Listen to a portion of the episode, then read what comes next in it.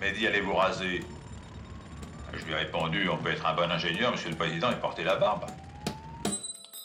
EOX Frequency, le premier podcast qui vous parle des enjeux du monde de la construction.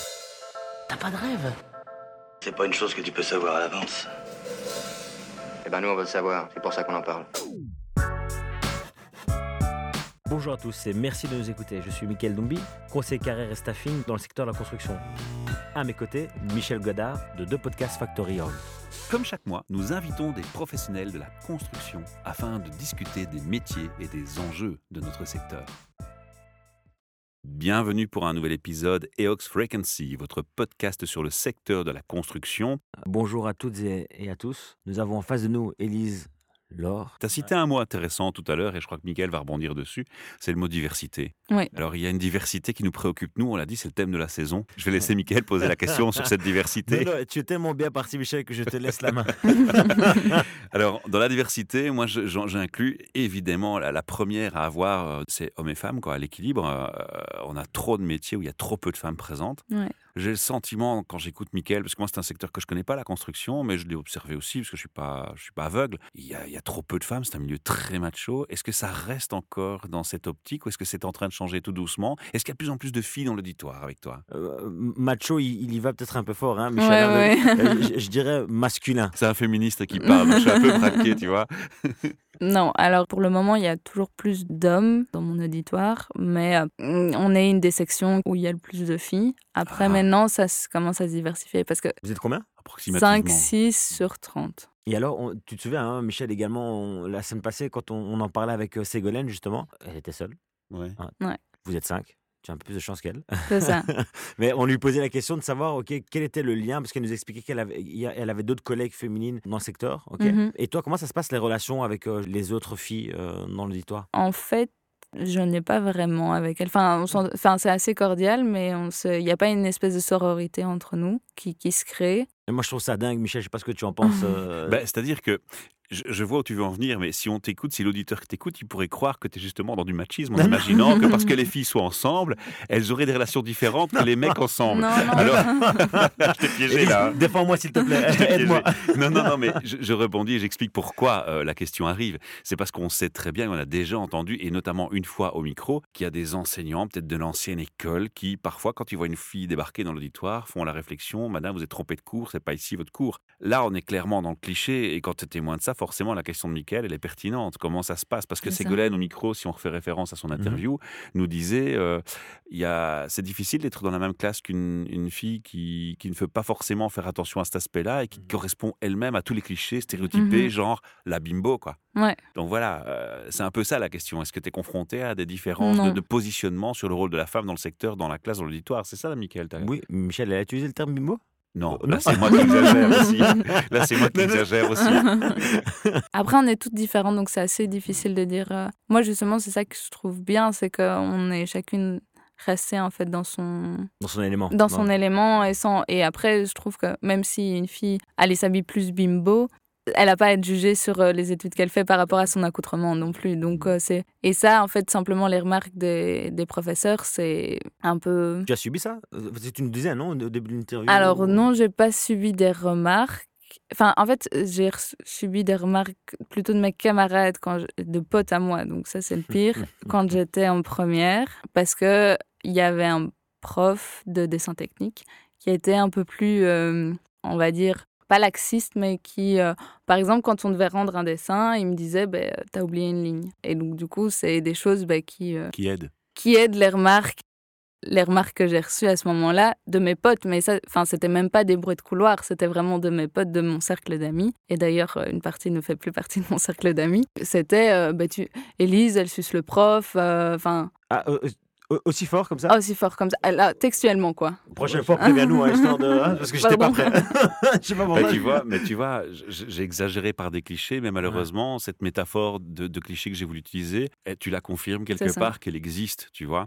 Et il y a aussi un autre phénomène dans la question de Michael que moi je comprends, maintenant il me corrigera si j'ai tort de l'interpréter de cette manière-là, c'est aussi qu'il se questionne sur la relation entre filles dans une classe parce que forcément quand tu rentres dans un univers où c'est très masculin, c'est comme les gens qui arrivent dans un pays où ils sont une petite communauté, une petite minorité qui qui se retrouvent ensemble. On a Mhm. tendance à se rapprocher pour être plus solidaire, pour faire front à un rejet plus massif ou un ressenti de rejet. Mhm. Et c'est peut-être aussi dans ce sens-là que la question est intéressante à poser. Est-ce qu'il y a, parce que tu es dans un environnement très masculin, parfois le besoin d'être plus solidaire entre filles que la normale? Ou le ressenti, quoi. Quand moi je suis arrivée à l'ECAM, j'avais justement besoin d'être avec que des mecs en fait. Donc je, je rejetais un peu toutes les relations féminines parce que je me disais que ça allait être plus facile avec des mecs. Bon après c'est pas forcément vrai parce qu'il y a toujours de l'ambiguïté qui se crée enfin au début et donc du coup c'est toujours un peu plus compliqué je trouve qu'avec une fille où c'est mais par contre donc j'ai développé beaucoup d'amitiés masculines et mais c'est vrai que je me rappelle qu'il y avait les filles se regroupaient un peu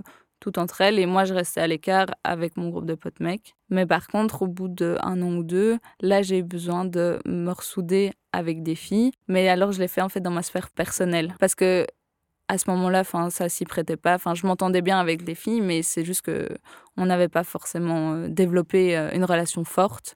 Et donc du coup, je l'ai vraiment développé ma mes relations féminines dans ma sphère personnelle. Et ce qui est chouette, c'est que on a toutes des, des parcours différents et donc c'est ça qui enrichit en fait aussi le débat. Qu'est-ce qui t'a donné l'envie de faire des études justement dans construction? Moi, ce qui m'a donné envie, c'est euh, quand j'étais en humanité, c'est que je me suis beaucoup cherchée, puis j'avais vu que j'avais des facilités euh, dans la physique et en maths.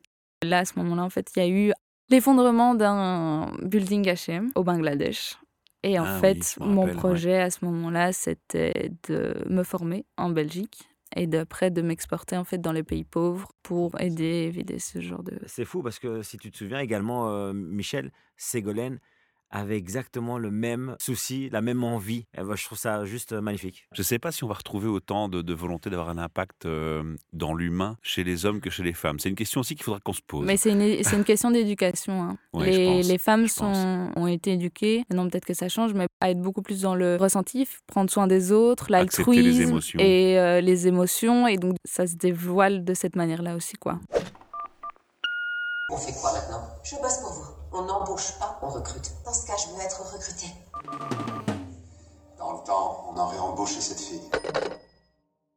Je rebondis sur un élément que tu viens de dénoncer. euh, tu parlais d'em- d'empathie, de la place euh, donc euh, de la femme sur euh, dans le secteur de la construction et, et de manière générale. Comment est-ce que tu vois justement cette place évoluer dans les années à venir? Ben, en fait, on remarque que généralement, quand il y a des femmes sur chantier, le chantier est un peu plus euh, humain et soigné, en fait, d'une certaine manière. Pas forcément de la- l'aspect euh, propreté et tout ça, mais. euh, Organisé, tu veux dire? organisé, et, enfin, parce que c'est des compétences qu'on nous force- qu'on nous force à développer, en fait. Par rapport à la place que tu souhaites avoir dans le secteur, on va aller petit à petit vers le futur, Ouais. hein, sur la vision que tu as. Qu'est-ce que tu peux nous dire justement par rapport à, à- à ça? Quelle est ta vision? Moi, ma place dans le secteur, en tout cas pour les premières années sur le marché de l'emploi, Mhm. j'aimerais bien être euh, chef de chantier. C'était une des questions que j'avais pour toi, mais tu l'as brillamment anticipé parce que j'allais te poser la question, ok, donc là tu nous as parlé de MK Engineering, donc bureau Ouais. d'études, et donc j'allais te poser la question de savoir si tu avais déjà été sur chantier. Ouais. Tu as été dans quelle société par rapport à ça? Thomas et Piron Rénovation. C'est un de nos partenaires, donc Ah euh, oui. je, je salue euh, les gens de, de- de TP euh, Renault. Et tu nous dis que tu voulais être chef de projet, donc euh, en tout cas c'est le sentiment en t'écoutant. J'ai l'impression que toi tu as besoin d'être sur chantier, de sentir euh, justement le, travail au quotidien. En fait, le plus concret possible. Moi, je suis vraiment dans le moment présent et de voir les choses qui se construisent. Je trouve ça très gratifiant, en fait, et de voir les choses qui avancent. Et vraiment, oui, je sais pas, le- le- l'esprit, la dynamique du chantier Mhm. me convient plus, je pense. Et donc, vraiment aller là-dedans et aller me développer. Après, c'est pas mon projet de vie. Je compte pas être sur chantier toute ma vie. Je Mhm. compte toujours avoir un pied, mais là, mon projet euh, à moyen terme, c'est donc travailler 3 à 4 ans. Et puis après, en fait, partir en Europe, faire des chantiers participatifs et développer mes compétences en éco-construction, donc avec les, les matériaux argile, euh, Mhm. terre-paille, euh, carter, euh, chanvre. Tu as déjà des contacts par rapport à ça ou? Ben, en fait, j'ai une amie qui fait de la permaculture, très ouverte par rapport à ça, qui a déjà fait des chantiers participatifs et des formations. Grâce à elle, en fait, j'ai un peu des contacts indirects. Je me lancerai, mais je, pars, je compte partir en van pendant au moins un an et voyager. Et en fait, en même temps, dans ce travail-là, parce que le problème de ces matériaux-là, c'est que c'est généralement, ça séduit plutôt les gens très alternatifs. Et pas du tout les gens lambda. Alors que, enfin, moi, je suis entre les deux. Je suis vraiment euh, Partagé. partagée. Oui, c'est ça. Je suis, je suis pas complètement hors de la société, mais je suis pas complètement alternative non plus. Donc, euh, je suis vraiment entre les deux. Et donc, il y a des gens qui euh, développent des sociétés qui proposent, bah, par exemple, j'avais vu un reportage où c'était sur un architecte qui proposait une maison en argile, sans isolant, avec vraiment euh, les chauffages thermiques en fait par la masse, le chauffage massique par euh, l'épaisseur des murs en fait, qui est en argile, qui fait en fait comme le béton qui absorbe et puis qui relâche. C'est plutôt rencontrer aussi ce genre de personnes-là pour voir en fait comment après je pourrais me développer en Belgique ou en France, enfin ou quelque part, je ne sais pas encore où. C'est encore trop loin pour déterminer, mais après je pense en fait développer une société.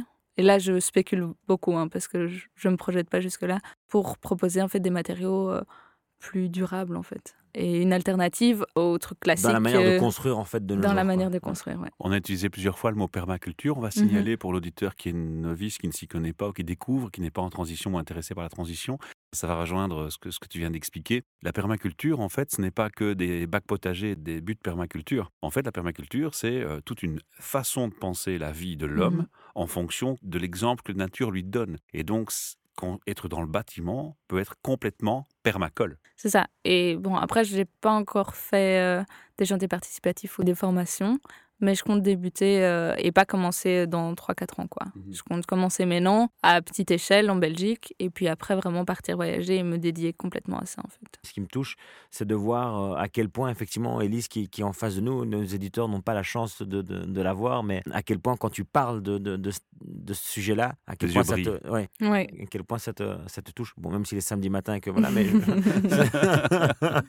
mais et, et ça, je trouve ça, euh, je trouve ça beau, c'est inspirant. Et je pense que euh, pour beaucoup de jeunes, ton intervention, je pense, peut être euh, assez intéressante. On termine toujours nos, euh, nos podcasts radio par une question un peu plus personnelle. Quelle est la vision que tu as et quelles sont tes attentes par rapport à la suite de ta carrière? Y a ton rêve de jeune fille.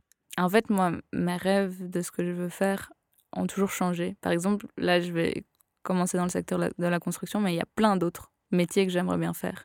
Je vais dire que là, c'est juste une passe, entre guillemets, où c'est vraiment ce qui me fait vibrer, c'est vraiment ça. Mhm.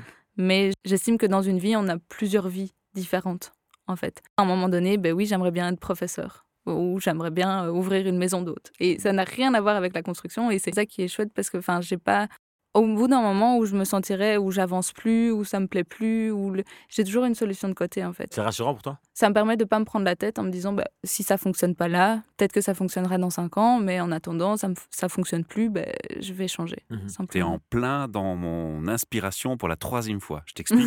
la société est en changement de paradigme et un des clichés qui va s'effacer, qui s'efface déjà depuis un bout de temps si les gens sont un peu observateurs, c'est qu'on ne fait plus une carrière, une vie. Non, c'est ça. La société change. On va vers encore un système archaïque où on fait un type d'études pour un diplôme, comme si on allait faire une vie, un job. C'est plus vrai. Mm, mm. Et donc maintenant, quand je t'écoute, j'ai l'impression que toi, tu as été intelligente de prendre les études les plus poussées possibles pour toi par rapport à un bagage total, général, qui va te permettre d'avoir plusieurs cordes à ton arc, de t'épanouir et de te diversifier. Et je suis certain que ta carrière, on en reparlera dans 10 ans, va être très riche en métiers très différents. Attention, parce que la liste euh, s'allonge. hein, euh, après Ségolène, qu'on doit revoir dans 15-20 ans. Ouais, ouais. Élise dans 10 ans. Spartiate Quel est votre métier? Du calme, du calme. Prends ton temps, on n'est pas pressé. Par contre, moi, j'aimerais rebondir sur ce que tu viens de dire, Élise. Alors là, moi, je vais prendre le, euh, je dirais la position euh, euh, qui, euh, qui m'est chère et, euh, et celle qui, euh, qui m'habite au, au quotidien, c'est celle de, du conseil carrière. Mhm. Alors, tu viens de, de- de nous dire ici, euh, à nous et à nos, à nos éditeurs, que ce qui te caractérise, c'est le fait que tu, ne voilà, il y a plein d'éléments qui, qui gravitent autour de, de- de toi. Tu as, plein, tu as envie de faire plein de choses. Par contre, moi, le conseil que je peux te donner, Michel, tu peux peut-être m'arrêter, mais si à un moment donné tu es d'accord avec moi ou pas, mais je pense que le plus difficile dans la vie, c'est de trouver sa voie. Ouais. Là, je vais parler pour moi. J'ai 30 ans. Moi, j'ai mis du temps à trouver la mienne. Et donc euh, là, ici, je l'ai trouvée en conseillant justement des gens dans le secteur de la construction, en conseillant des personnes autour de leur carrière. Pourquoi? Parce qu'en fait, je me suis retrouvé à un moment donné où j'avais besoin de conseils. Et je me suis Mhm. retrouvé un peu tout seul. Et donc, je me suis dit, mais, et peut-être que tu vas corroborer ce que je dis, mais on a malheureusement, on vit dans une société où bien du moins on fait des études où, OK, on nous donne des informations. tu dois étudier cela, mais par contre, à aucun moment, on nous donne les, les- les éléments pour pouvoir gérer, en fait, tout ça. Mhm. ok? Moi, le conseil que je veux te donner par rapport à, à ce que tu viens de dire, c'est attention. Tu veux faire plein de choses, mais c'est important parce que je me mets à la place d'une entreprise qui souhaiterait t'engager. Si tu lui dis, voilà, j'ai Ouais, envie de faire. voilà, non. ça peut faire peur. Donc, le conseil que je peux te donner, Elise, c'est vraiment de prendre du temps pour toi, prendre un peu de hauteur par rapport à ce que tu fais actuellement et de pouvoir te, te dire, OK, voilà, j'ai un plan de carrière. Mon plan de carrière, c'est 5, 10, 15, 20 ans. Et durant ce laps de temps, je veux faire telle, telle, telle chose. Et, et garder cette ligne du temps au, au final et, euh, et s'y tenir et donner le maximum, te donner en tout cas la possibilité de pouvoir achieve chaque période dans, dans, dans cette carrière. Ça. hum, Après, quand je dis que j'ai plein d'idées, par exemple, j'ai pas envie de devenir prof pour reprendre cet exemple-là. Ouais. Mais non, en fait, c'est juste une idée parce que je donne des cours particuliers de maths et j'aime vraiment ça. Et je sais que ça me plairait, en fait. Il ne faut pas renoncer à la diversité de ses ambitions, parce que pour Mhm. moi, elle est riche. Et là, je suis peut-être pas d'accord avec Michael dans ce qu'il dit. On peut avoir plusieurs lignes de conduite. Par contre, là où je rejoins Michael, c'est qu'il faut savoir être capable de dire, parce qu'on va faire un mariage ou un micro-mariage avec un employeur, j'aime bien cette métaphore entre la relation Mhm. employeur-employé, euh, il faut être capable de se cadrer et de dire, voilà, on part ensemble sur cinq ans dans cette passion, pour cette raison-là, parce que je suis à fond dedans, et mettre les autres pour toi dans l'intimité, les autres projets dans Mhm. l'intimité, sachant que pour toi, ils sont pas mis à la poubelle, ils peuvent venir plus tard. Mais pour une période déterminée, fixer les choses et communiquer sur cette chose. Ça, c'est ce Ouais. qui est important, ce que Michael Mhm. dit. Parce qu'effectivement, pourquoi pas, Michael, avoir le droit à faire 4, 5, 6, 7, 8, 10 carrières? Et est-ce que, encore une fois, on va rester dans, dans le modèle archaïque d'avoir une voie tu dis j'ai cherché ma voie, mais qui te dit que tu n'as pas d'autres voies qui sont Mhm. les tiennes aussi dans le futur et que tu n'as pas encore découvert? Donc laissons, laissons notre esprit ouvert et disons-nous, enfin ça c'est ma position, laissons-nous le choix d'avoir une variabilité dans le temps parce qu'on va être influencé par les facteurs qui nous entourent, notre vie.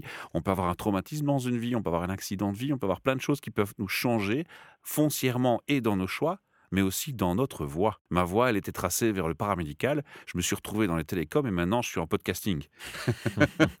Merci. Un bon exemple. Mais c'est c'est vrai que là, pour le moment, vraiment, ce, qui me... ce que je veux vraiment le plus développer, c'est le secteur de la construction. Ouais. C'est vraiment ça qui me fait vibrer à l'instant T. C'est vraiment ça, vraiment, là maintenant, c'est sur ça que je me concentre. Mais c'est juste que ça me permet en fait de prendre du recul en me disant, ben, tu vois, par exemple, si tu te retrouves dans une société où ça fonctionne pas, parce que ton employeur euh, n'est pas forcément très agréable ou voilà, euh, par des éléments extérieurs, ça, ne va- ça ne se passe pas bien, et ben première chose, ça- tu vas rechercher un autre emploi. Et puis en fait, tu peux arriver dans ta conclusion de ta réflexion en disant, ben, en fait, ce... parce que ceci, le secteur ne me convient plus. Mhm. Il m'a convenu à un moment donné, mais il me convient plus maintenant. Accepter en fait l'évolution d'une personne et de vraiment pouvoir à ce moment-là, et le fait d'avoir d'autres idées, c'est pas des choses que je vais faire créer maintenant, mais c'est avoir d'autres idées me permet en fait de, je sais pas, d'où- de, de me rassurer en fait Mhm. personnellement en me disant bon bah si ça ça fonctionne pas maintenant, si ça ne fonctionne plus, eh ben euh, tant pis, je ferai autre chose quoi. Mais maintenant, enfin vraiment, je ne me vois pas du tout être prof maintenant, pas du tout, ou euh, ouvrir ma maison d'hôte ou enfin quoi que ce soit. Ouais. C'est des projets Qui donc, cœur, qui me tiennent à cœur, mais que c'est pas maintenant en fait, c'est- pas le moment et à un moment donné ou pas, je trouverai le temps où ça va, je vais avoir une opportunité où là ça va se, se développer, mais euh, pas maintenant. Maintenant vraiment la construction c'est vraiment ce que ce que je veux vraiment. J'ai une belle conclusion pour ça. Les individus, à mon sens, et je laisserai Michael conclure ensuite, sont des arcs-en-ciel. Et dans un arc-en-ciel, tu retrouves plusieurs rayons de couleurs. Et je rejoins cette métaphore avec la métaphore de est-ce que tu as plusieurs cordes à ton arc? Mhm. Chaque corde est un rayon de, de lumière dans cet arc-en-ciel. Comment veux-tu que je termine là-dessus? Il n'y a, pas- y a pas plus belle conclusion. Ah, moi, je suis à fond dans l'humain. J'écoute. Euh, non, c'est nous qui vous écoutons. Vous écoutez toujours Eox Frequency. Oui, je vais terminer quand même, euh, Michel. Parce que ce que tu viens d'énoncer, euh, Élise, c'est c'est l'essence même de mon métier au quotidien. C'est celui justement de pouvoir euh, conseiller, accompagner des personnes dans leur réflexion autour de, de- de leur carrière. Et donc, on- je vais terminer par une dernière question pour toi. C'est de savoir, selon toi, est-ce que tu vois l'utilité d'avoir un conseiller autour de ta carrière? Ça peut être intéressant Mhm. parce que le secteur de la construction est assez diversifié et Mhm. donc en fait on connaît peut-être un le quart du tiers en fait de Ouais. tout le panel de métiers qu'on peut faire dans la construction. Donc ça, je trouve que c'est intéressant. Après, personnellement, je pense que j'irai voir un conseiller, mais plutôt alors quelqu'un qui va pouvoir m'apporter la diversification du, du panel en fait. Plus que vraiment me conseiller en, en m'analysant. Parce que personnellement, ce que je laisse transparaître n'est pas toujours ce qui me fait vibrer. C'est pas toujours en adéquation. Voilà, c'est ça. Bon, bah écoute, je te donne rendez-vous lundi matin, la première heure dans nos bureaux, hein, chez Ox Construction. On aura Ça, c'était la finalité, en fait. Ça, c'était la finalité. Exactement. Mais merci à toi, en tout cas, Élise, pour cette, euh, cette, entrevue euh, super intéressante et qui me donne encore plus d'envie, plus d'énergie dans, dans l'envie de, de faire ce que je fais, c'est-à-dire celui de conseiller des, des personnes. Parce que, honnêtement, ça, ça transpire. Hein. Je sais pas ce que tu en penses. Ouais, moi, j'ai euh, j'ai kiffé cette interview. D'ailleurs, c'est pour ça qu'elle est aussi longue. On va laisser toute cette longueur d'interview parce que, franchement, il n'y a rien qui est enlevé ici, quoi. Ouais, super intéressant. Merci à toi, en tout cas. Merci Euh, beaucoup. on te libère euh, pour, pour ton samedi, ton week-end. Et au plaisir alors de te, de te revoir dans nos bureaux ou ailleurs. Pareillement. Et on te suivra attentivement. Oui, super. Merci, au revoir. Merci. Au revoir. Merci à tous. Et merci encore à toi, Michel. Avec un grand plaisir, Michael, et à très bientôt. C'était un épisode podcast dédié au secteur de la construction. EOX Frequency est un projet généré par EOX Construction, entreprise de conseil, carrière et staffing basée à Bruxelles. Retrouvez-nous sur notre site internet eoxconstruction.be, mais aussi sur toutes les plateformes podcasting telles que Simplecast, SoundCloud, Spotify, iTunes et bien d'autres.